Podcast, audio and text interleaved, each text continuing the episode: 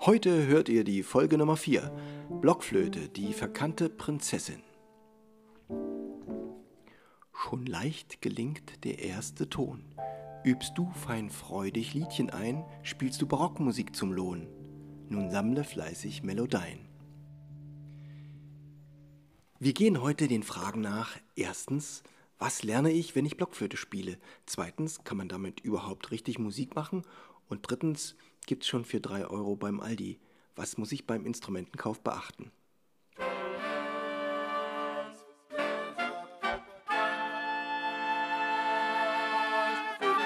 Taylors Bläser Podcast, der Wegweiser zum Lernen, Spielen und Unterrichten von Holz- und Blechblasinstrumenten. Hallo und herzlich willkommen, liebe Bläserfreunde, zur Folge Nummer 4. Blockflöte, die verkannte Prinzessin. Ja, die Blockflöte, die hat einen schwierigen Ruf, denn sie wurde vor Jahrzehnten vielfach in den Schulen gelehrt und das mit mäßigem Erfolg, äh, oft in Gruppen gespielt und wenn mehrere Töne zusammenkommen, dann wird das manchmal ganz schön schrill. Das hat mit der Lage zu tun. Meistens ist es die Sopranblockflöte, mit der man anfängt. Die Sopranblockflöte hat eine hohe Lage, anders als die Querflöte. Ich demonstriere das mal. Habe ich eine Querflöte und spiele das tiefe C, die erste Tonleiter.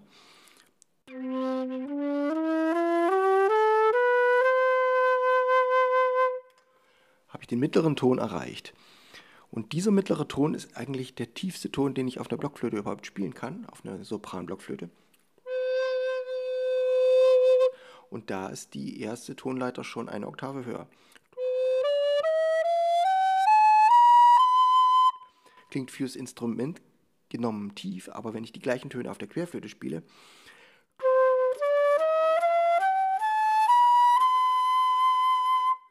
bin ich schon recht weit oben in den Hilfslinien.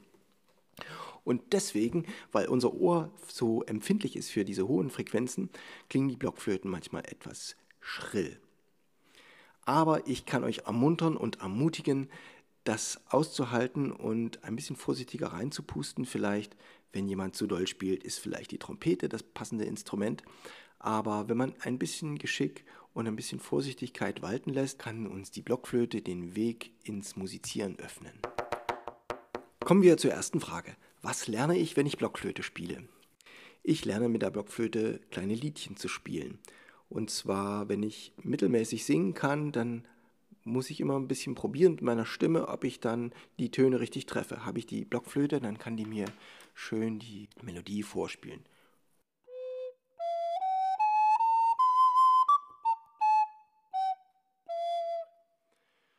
Ja, dann sammle ich immer mehr Melodien, dann lerne ich auch den Rhythmus dazu.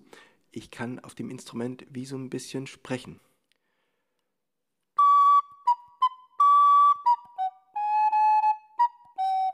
Hänsel und Gretel verliefen sich im Wald. Dieses rhythmische Empfinden kann ich auf der Blockflöte auf ganz natürliche Weise aufs Instrument umsetzen, ohne dass ich mich um den Ansatz kümmern muss. Das ist ein Riesenvorteil, weil bei der Querflöte muss ich die Lippen dafür spitzen, bei der Trompete muss ich die Lippen dafür straff ziehen und bin damit beschäftigt. Und hier kann ich mich ganz auf die Melodie konzentrieren. Deswegen komme ich auf der Blockflöte schnell und leicht vorwärts und wenn Kinder sechs oder sieben Jahre alt sind, dann haben die so eine große Neugier auf die Welt, dass sie auch Blockflöte in dem Alter sehr gut lernen können. Wir lernen auch die Finger in dem richtigen Rhythmus abwechselnd zu drücken. Wir lernen die Konzentration auf ein Stück zu lenken, von vorne bis hinten das durchzuhalten. Wir lernen ein Raumgefühl für Tonhöhe. Habe ich ganz viele Finger auf dem Instrument, ist ein tiefer Ton. Nehme ich die Finger weg, wird der Ton höher. Und ich sehe das auf den Notenlinien. Ich lerne das Notenbild auch dazu. Zum Notenbild habe ich na, noch was für euch vorbereitet und das gibt es am Ende dieser Episode. Zweitens, kann man damit überhaupt richtig Musik machen? Das möchte ich am liebsten mit einem Stück beantworten, das ihr hier hört. Ich habe ein Barockstück von Telemann ausgesucht und ich spiele es auf der Altblockflöte. Concerto di Camera, dritter Satz Bourrée.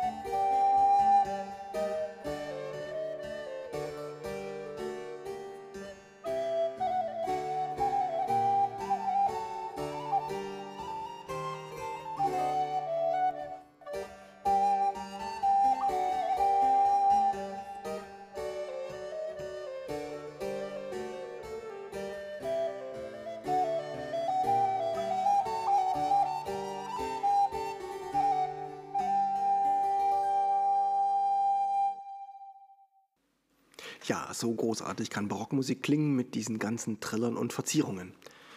Verzierungen und Schnörkel finden wir auch an Portalen von barocken Gebäuden. Zum Beispiel sehr berühmt ist die Residenz in Würzburg oder die Staatskanzlei in Erfurt oder auch das Schloss Sanssouci in Potsdam. Da hat ja auch ein berühmter Flötist gewohnt, der Friedrich II.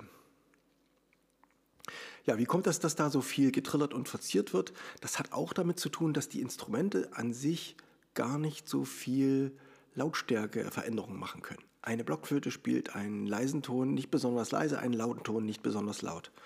Das geht dem Cembalo ähnlich. Durch die Zupftechnik wird da die Lautstärke der Töne etwa angeglichen. Wenn ich jetzt einzelne Töne hervorheben will, muss ich Triller und Verzierungen anbringen, um das zu betonen. Den Effekt gibt es übrigens auch beim Dudelsackspielen. Wenn ihr den Dudelsackspielern zuhört, ist jeder Ton gleich laut, weil immer der Blasebalg die volle Kraft gibt. So, und wenn jetzt da Töne betont werden, kommen da auch kleine Pralltriller und Verzierungen rein, so auch in der irischen Musik. Und es hängt alles zusammen. Da erkennen wir Sachen wieder, die sich so ähnlich anhören. Ja, kommen wir zurück zu unserer Folge und ich nenne euch an dieser Stelle den Bläserreim zu Folge 4. Schon leicht gelingt der erste Ton. Übst du feinfreudig Liedchen ein, spielst du Barockmusik zum Lohn. Nun sammle fleißig Melodien. Ja, leicht gelingt der erste Ton, weil der Block der Flöte leitet unsere Luft genau dorthin, wo sie am besten klingt, auf das Labium und es gibt einen schönen klaren Ton. Der klare Ton zeigt uns, wo die Musik am besten klingt und gibt uns eine Idee davon, wie die Melodie am besten klingt. Und gesammelte Melodien findet ihr auch in den Noten, die ich euch jetzt vorstellen möchte. Und zwar ist es ein Heft von mir, das ich 2020 veröffentlicht habe. Das heißt Ton für Ton, ich greife ihn schon. Das möchte ich euch kurz erzählen, wie es dazu kam. Und zwar habe ich Saxophon studiert und schon bald kamen Anfragen an mich, wo ich nicht nur Saxophon unterrichten sollte, sondern auch Blockflöte. Ich habe das dann über die Jahre immer wieder gemacht und habe nach und nach Freude daran gefunden und beobachtet, wie die wissbegierigen Kinder immer besser ihre Fähigkeiten an diesem Instrument geschult haben und später hatten sie es dann leichter Querflöte, Klarinette oder Saxophon zu lernen. Dann habe ich auch festgestellt, dass Jungen und Mädchen verschiedene Bedürfnisse haben. Ja, die Jungs wollen mehr so Baggerstücke und Löwen und Tarzan. Und die Mädchen hatten so an Feen gedacht und an Kätzchen und an Pferde. Und so habe ich für jeden Schüler persönliche Stücke komponiert und immer weiter gesammelt. So, und aus dieser Sammlung habe ich meine Lieblings 54 Stücke zusammengestellt in vier Kapiteln und es geht mit Stücken zum Einstieg los. Es gibt eine Reihe von Tierstücken im zweiten Kapitel, Stücke zum Jahresverlauf, Frühling, Sommer, Herbst und Winter und im vierten Teil gibt es Stücke zum besonderen Anlass, wie zum Beispiel zum Geburtstag. Wer möchte, kann 30 Stücke von meinen 54 Stücken selbst singen, weil die alle Texte haben. Und wenn man den Text in dem richtigen Rhythmus singt oder spricht, hat man schon die Musik so ein bisschen verstanden und dann klingt es so. Die Nummer 11 heißt Frost und Blätter. In den Nächten kommt der Frost, färbt die Blätter ohne Rast. Bald sind alle Bäume kahl, geben Platz dem Sonnenstrahl.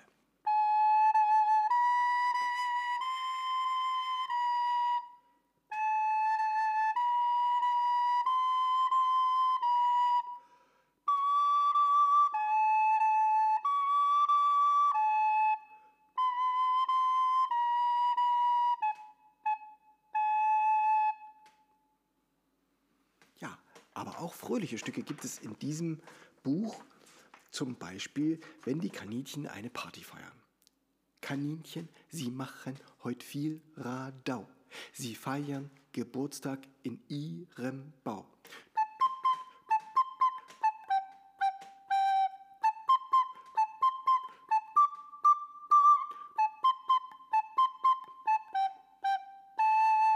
Ja, und so gibt es eine runde Sache und natürlich auch, wer möchte und selber da ein bisschen reinschauen will, der findet auch einige Hinweise, Zugriffen und Tönen. Wer noch ein weiteres Stück hören möchte, der höre bis zum Ende der Episode. Dort gibt es noch ein Stück mit Klavierbegleitung. Das Trapez. Drittens, unsere letzte Frage geht um die Instrumentenwahl. Es gibt schon Flöten für 3 Euro bei Aldi. Welches Instrument kaufe ich mir am besten? Ja, wunderbar. Also wenn es draußen so kalt ist wie jetzt im Februar, ich nehme den Podcast auf, wenn draußen alles verschneit ist und die Seen sind zugefroren. Da kann ich euch so eine Flöte sehr empfehlen, denn die macht den Kamin etwas wärmer. Aber zum Flötespielen selbst würde ich euch einen ganz anderen Ratschlag geben. Und zwar ist es oft so, dass die Eltern gerne für ihre Kinder eine Blockflöte benutzen möchten, die sie noch in der Schublade liegen haben aus ihrer eigenen Kindheit. Das sind oftmals schon abgespielte Instrumente und die nie so richtig gut waren. Der Instrumentenbau war nach dem Krieg nicht besonders hoch angesehen. Da hat sich viel entwickelt und deswegen empfehle ich euch, ein Instrument zwischen 60 und 70 Euro zu kaufen. Das gibt es zum Beispiel von Mollenhauer, das Modell Student. Damit bin ich sehr zufrieden und es gibt schon einen schönen, klaren Ton. So, und wenn ihr diese Flöte aufhebt, dann können auch noch eure Enkel oder Urenkel damit spielen. Ja, das war's für heute. Vielen Dank fürs Zuhören bei der Folge Blockflöte, die verkannte Prinzessin. Wer sich weiter für Blockflöte interessiert, der sei gespannt auf Folge Nummer 6. Da werde ich Querflöte und Blockflöte vergleichen. Und wenn jemand das eine oder das andere lernen möchte, was ihm da am besten gefällt. Hinterlasst eine Bewertung bei iTunes oder einen Kommentar bei Telegram und empfehlt diesen Podcast weiter, wenn ihr jemanden kennt, den das interessieren könnte. Schaltet wieder ein, wenn es wieder heißt, Taylors Bläser Podcast hat eine neue Folge. Ich verabschiede mich mit dem Reim von heute und lese ihn noch einmal vor. Schon leicht gelingt der erste Ton, übst du fein freudig Liedchen ein, spielst du Barockmusik zum Lohn. Nun sammle fleißig Melodien.